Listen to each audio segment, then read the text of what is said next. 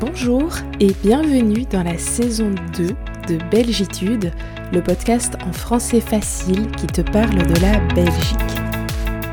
Moi, c'est Marie-Ange, je suis une prof de français passionnée et je travaille avec les expats qui vivent à Bruxelles et en Belgique. J'ai créé ce podcast pour toutes les personnes qui apprennent le français et qui veulent découvrir la Belgique. Je parlerai donc lentement et dans un niveau de français accessible. On se retrouve deux fois par mois pour un nouvel épisode. Tu es prêt? Allez, c'est parti Donc aujourd'hui, je te parle du monde du travail en Belgique et je profite de ce thème pour te donner un peu de lexique sur le monde du travail. Si tu as un niveau intermédiaire en français, par exemple un B1, je pense que ce vocabulaire te sera très utile. Alors, d'abord, j'ai envie de faire la différence entre les mots emploi, travail, profession, métier, job, boulot, taf, etc., qui sont des mots que tu connais peut-être déjà. Travail, c'est le mot générique. J'ai un travail, mon travail. Euh, c'est le mot qu'on emploie le plus, qui est le plus général. Alors attention, il s'écrit avec un L final et pas avec deux L E. Donc travail avec deux L E, c'est le verbe. Je travaille, il travaille. Si j'utilise le nom, il se termine avec L. Et quelque chose de particulier avec ce mot travail, c'est qu'il n'a pas vraiment de pluriel. Le, pluriel travaux existe, hein, c'est un irrégulier, travail, travaux, ok. Mais quand on parle des travaux, c'est plutôt quelque chose de physique, les travaux sur la route, les travaux dans ma maison, mais on n'utilise pas ce mot pour parler de la profession. Dans ma vie, j'ai fait plusieurs travaux bah non, ça marche pas. Donc on va utiliser un synonyme parce que travail au pluriel, ça prend une autre signification. Merci la langue française euh, pour cette euh, irrégularité de plus. Alors, un synonyme de travail, c'est le mot emploi. Emploi, c'est un mot qui a un caractère plus administratif. On le retrouve dans des expressions comme être à l'emploi, chercher un emploi, un demandeur d'emploi ou une aide à l'emploi. Profession et métier, ce sont des synonymes aussi. En fait, on a une petite différence parce que profession, c'est plutôt euh, un travail intellectuel, alors que métier, désigne plutôt un travail manuel, quelque chose qu'on fait avec les mains, quelque chose de physique. On utilise aussi le mot job euh, dans un langage alors plus familier et un mot familier qu'on utilise énormément, c'est le mot boulot. Le boulot. Je vais au boulot, j'adore mon boulot, je cherche un nouveau boulot. Et on utilise aussi, ou les jeunes générations utilisent aussi le mot taf. Taf. Je cherche un nouveau taf. Euh, alors, ce sont des mots qui ne sont pas vulgaires, mais qui sont familiers. Donc, on va les utiliser dans un contexte informel, euh, avec des amis. C'est vraiment très, très familier. Et on a aussi des verbes dans ce langage familier. On utilise par exemple bosser tu bosses dans quoi? Cette semaine, tu bosses à quelle heure? Ou euh, taffer. En ce moment, euh, je taffe comme un malade. Ce sont à nouveau, j'insiste, des utilisations très familières. En Belgique, on catégorise les emplois selon différents critères. Donc ça te fait un peu plus de vocabulaire. Euh, par exemple, on fait la différence entre les salariés qui ont un contrat qui dépendent d'un patron ou d'une entreprise et les indépendants qui travaillent à leur compte. Travailler à son compte, ça veut dire qu'on est soi-même son patron.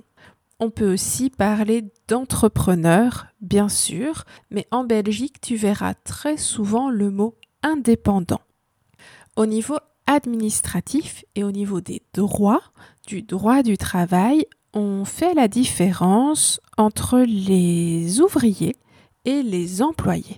Les employés, ce sont des salariés qui exercent une profession qui est dans une catégorie plus intellectuelle et les ouvriers dans une catégorie plus manuelle.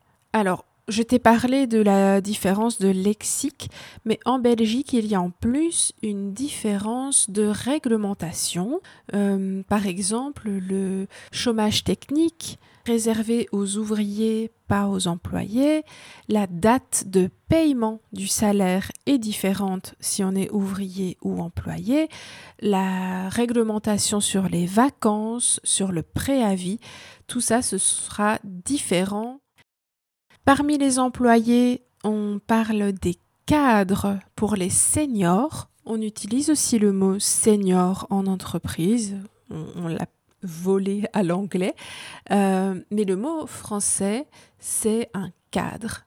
Les personnes qui ont un poste avec des responsabilités, euh, qui vont manager, qui vont être responsables, ce sont des cadres. Et une dernière catégorie euh, dont je n'ai pas parlé, pas encore, ce sont les fonctionnaires. Les fonctionnaires, ce sont les employés dont le patron est l'État belge. Euh, par exemple, les enseignants sont employés par l'État. Alors, maintenant qu'on a vu ces catégories, j'ai envie de te parler des habitudes pour la recherche d'emploi et le vocabulaire qui va avec. En français, les mots appliquer et application existent, mais ils ne désignent pas le fait d'essayer de trouver un travail ou d'obtenir un travail. Donc je répète, appliquer et application, ça n'est pas utilisé en français pour la recherche de travail. Ce sont des faux amis français-anglais et en t'expliquant ça, j'ai une pensée pour tous mes étudiants, allez, 90% de mes étudiants qui parlent d'appliquer pour un nouveau travail et non, les amis, désolé, en français, on n'applique pas pour un nouveau travail. Voici les mots qu'on peut utiliser en français. On parle de postuler. Postuler, ça vient de poste. On parle de déposer ou simplement poser sa candidature. Et on parle aussi de candidater. C'est pas très joli, mais ça a un avantage, c'est que candidater est super facile à conjuguer. Alors, pour poser sa candidature en réponse à une offre d'emploi, on parle d'offre d'emploi, on envoie généralement pas un résumé, mais un CV, curriculum vitae, et on accompagne le CV d'une lettre de motivation. Le CV, il reprend l'expérience professionnelle, les qualifications, les diplômes, alors que la lettre de motivation, elle présente les raisons pour lesquelles on est un bon candidat pour le poste. Ensuite, si la candidature est retenue, on est généralement invité ou convié ou convoqué à un entretien d'embauche l'entretien d'embauche. Embaucher ou engager quelqu'un, ça signifie lui proposer un poste, lui proposer un nouveau travail. Donc l'entretien d'embauche et non pas l'interview, c'est le rendez-vous qu'on va avoir avec les ressources humaines ou les RH de l'entreprise.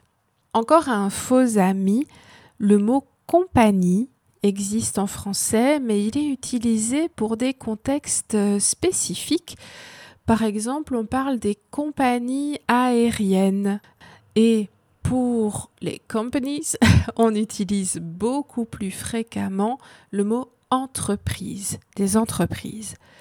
Alors, du côté de l'entreprise, quand on cherche une nouvelle personne, on parle de recrutement. L'entreprise recrute. C'est pas facile, mais c'est un bon exercice pour prononcer les R. Recrute. Alors, un point vocabulaire en ce qui concerne les contrats. En Belgique comme en France, on parle de CDD pour contrat à durée déterminée et de CDI pour contrat à durée indéterminée. Un CDD, c'est donc un contrat dont on connaît déjà la date de fin. On sait que le contrat se finit le 30 euh, avril, alors qu'un CDI, c'est un contrat dont la date de fin n'est pas fixée.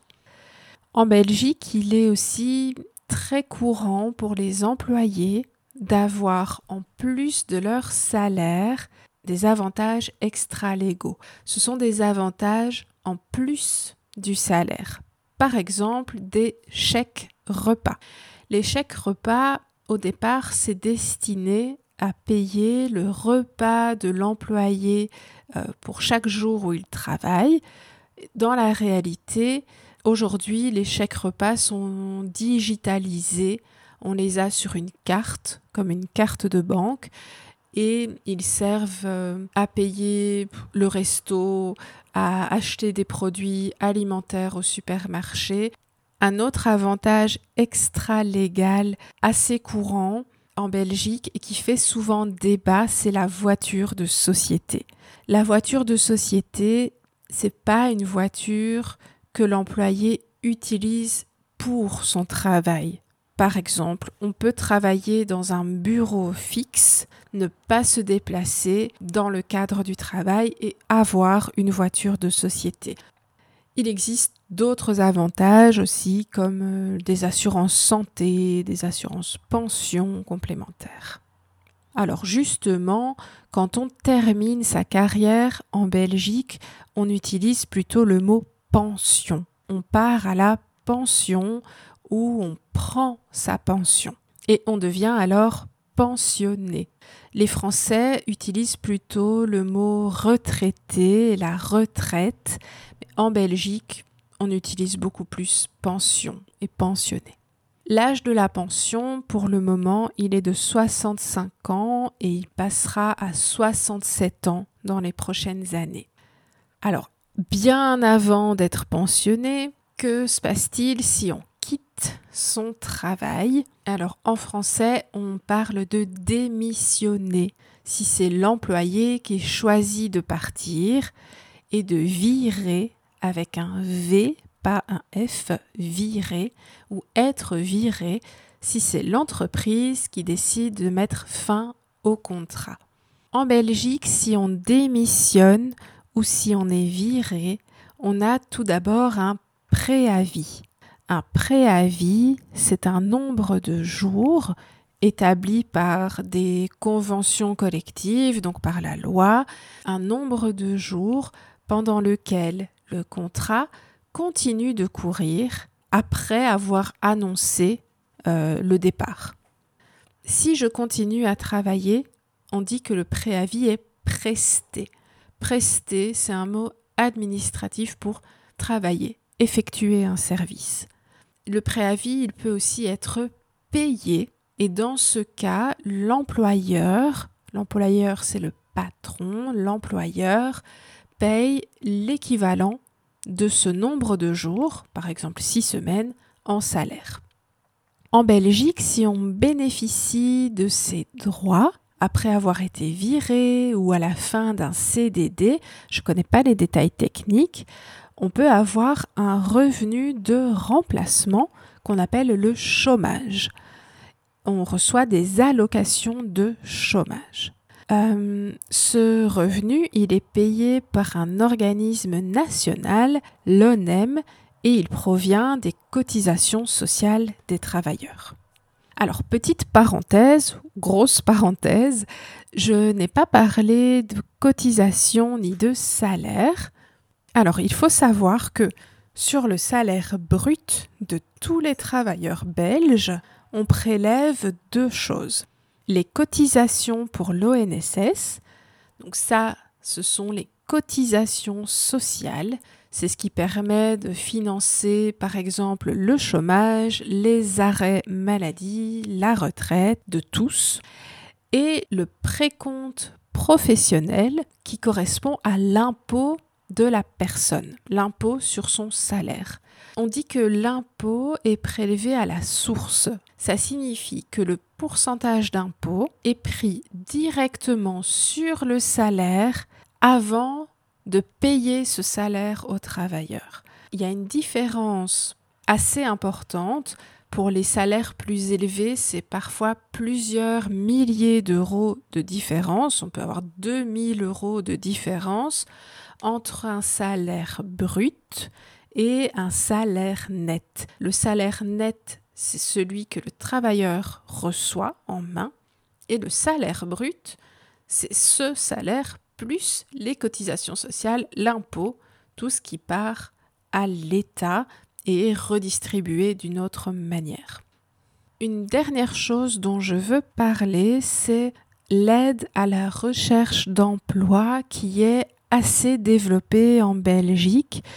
Donc il existe de nombreux programmes de formation pour les demandeurs d'emploi, euh, des programmes gratuits, euh, du coaching, des aides, etc.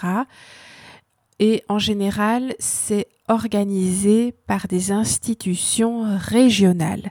Si tu vis en Wallonie, l'institution, c'est le Forem, et c'est l'institution qui encadre la recherche d'emploi.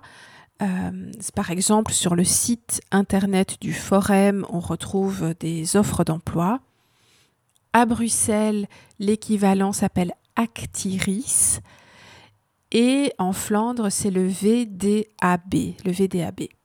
J'ai aussi envie de te donner le nom de deux institutions bruxelloises liées à l'emploi et à la recherche d'emploi.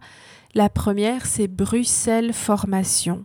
Bruxelles Formation, c'est une institution qui propose des cours, des formations, le nom le dit bien, aux demandeurs d'emploi qui veulent se reconvertir. Se reconvertir, c'est changer de travail, changer d'orientation professionnelle. L'autre institution, c'est la Cité des métiers.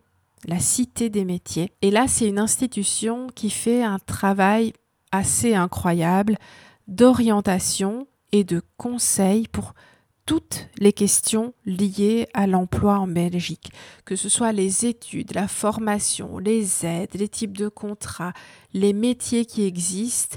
La Cité des métiers, c'est un super endroit pour s'informer sur le travail en Belgique. Voilà, je m'arrête ici. Euh, cet épisode est assez riche en vocabulaire, donc je créerai une petite fiche qui sera disponible gratuitement sur le Tipeee. Euh, donc je mettrai le lien euh, dans la description. Et dans cette fiche, tu trouveras tous les mots essentiels, tout le vocabulaire de l'épisode. N'hésite pas à aller voir, elle sera disponible gratuitement.